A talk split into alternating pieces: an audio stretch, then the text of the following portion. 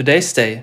Das finden wir heute wichtig. Wenn auch mit zwei Tagen Verspätung, so möchten wir es doch nicht missen, dem Jubilar zu gratulieren. 150 Jahre. Ein beachtliches Alter. Das exakte Geburtsdatum ist der 9. Mai 1873.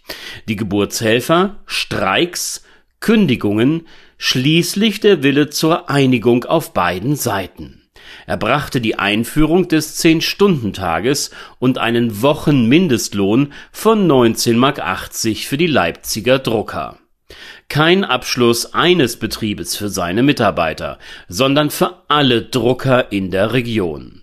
Der Begriff dafür Flächentarifvertrag. Was bitte genau ist das? Diese Form des Übereinkommens stellt einen Abschluss zwischen Arbeitnehmern und Gebern dar, der für einen bestimmten räumlichen und gewerblichen Bereich gilt. Also genau so wie seinerzeit bei den Leipziger Druckern 1873. Tarifgebiete, das können heute einzelne Regionen oder auch Bundesländer sein. Da sich der Abschluss immer auf einen bestimmten Wirtschaftsbereich bezieht, spricht man dann beim Flächentarifvertrag auch vom Branchentarifvertrag. Abgrenzen kann man diese Art der Übereinkunft vom Firmentarifvertrag, wie ihn zum Beispiel große Autohersteller mit ihren Arbeitnehmern vereinbaren die Vorteile eines solchen Abschlusses, sie sind offensichtlich. Nicht jede einzelne Firma einer Branche und Region muss einzeln mit den Arbeitnehmern verhandeln. Das spart Kosten auf beiden Seiten. Zudem wird der Konflikt über die unterschiedlichen Vorstellungen zwischen den Tarifparteien außerbetrieblich verhandelt und entschieden. Wichtig auch, da sich gleiche Bedingungen und Löhne aus den Übereinkünften ableiten, erzielt kein Unternehmen, das den Vertrag anerkennt, einen Wettbewerbsvorteil. Die Flächentarifverträge, sie entwickelten sich zunächst zum Erfolgsmodell. Heute allerdings sind sie längst nicht mehr für alle Beschäftigten gültig.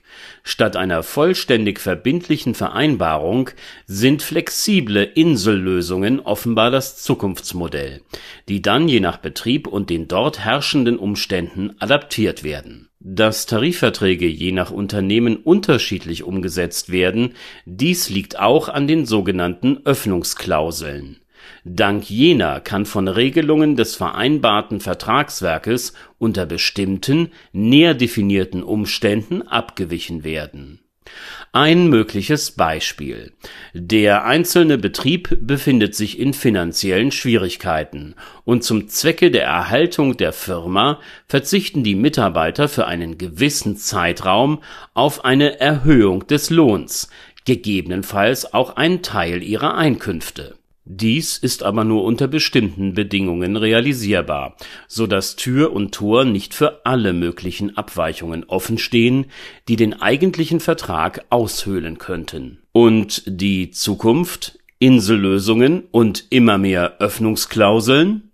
Das liegt vor allem auch in den Händen der Politik, die die Rahmenbedingungen festlegt der Hauptvorteil der Übereinkünfte in ihrer Form als Flächentarifverträge liegt in dem von ihnen gestifteten sozialen Frieden, in der Gleichbehandlung der in einer bestimmten Region und Branche Beschäftigten, aber ebenso in der Beruhigung des Wettbewerbs, in der nicht kurzfristige Lohnkostenvorteile, sondern die Qualität der Produkte über den Erfolg einer Firma bestimmen Wichtig ist, dass sich Mitarbeiter und Unternehmer als eine Gemeinschaft verstehen, die zwar Interessenkonflikte hat und diese auch austrägt, aber deren übereinstimmendes Ziel ein Gelingen des wirtschaftlichen Handelns des Unternehmens und dessen Erhaltung ist. Das Rezept dafür orientiert sich an dem, was man als Garanten für eine gelungene Beziehung bezeichnen könnte konstruktive Konfliktbewältigung, Zukunftsorientierung sowie das Primat der Fortführung des gemeinsamen Weges. Today's Day, ein Projekt von netkiosk.digital.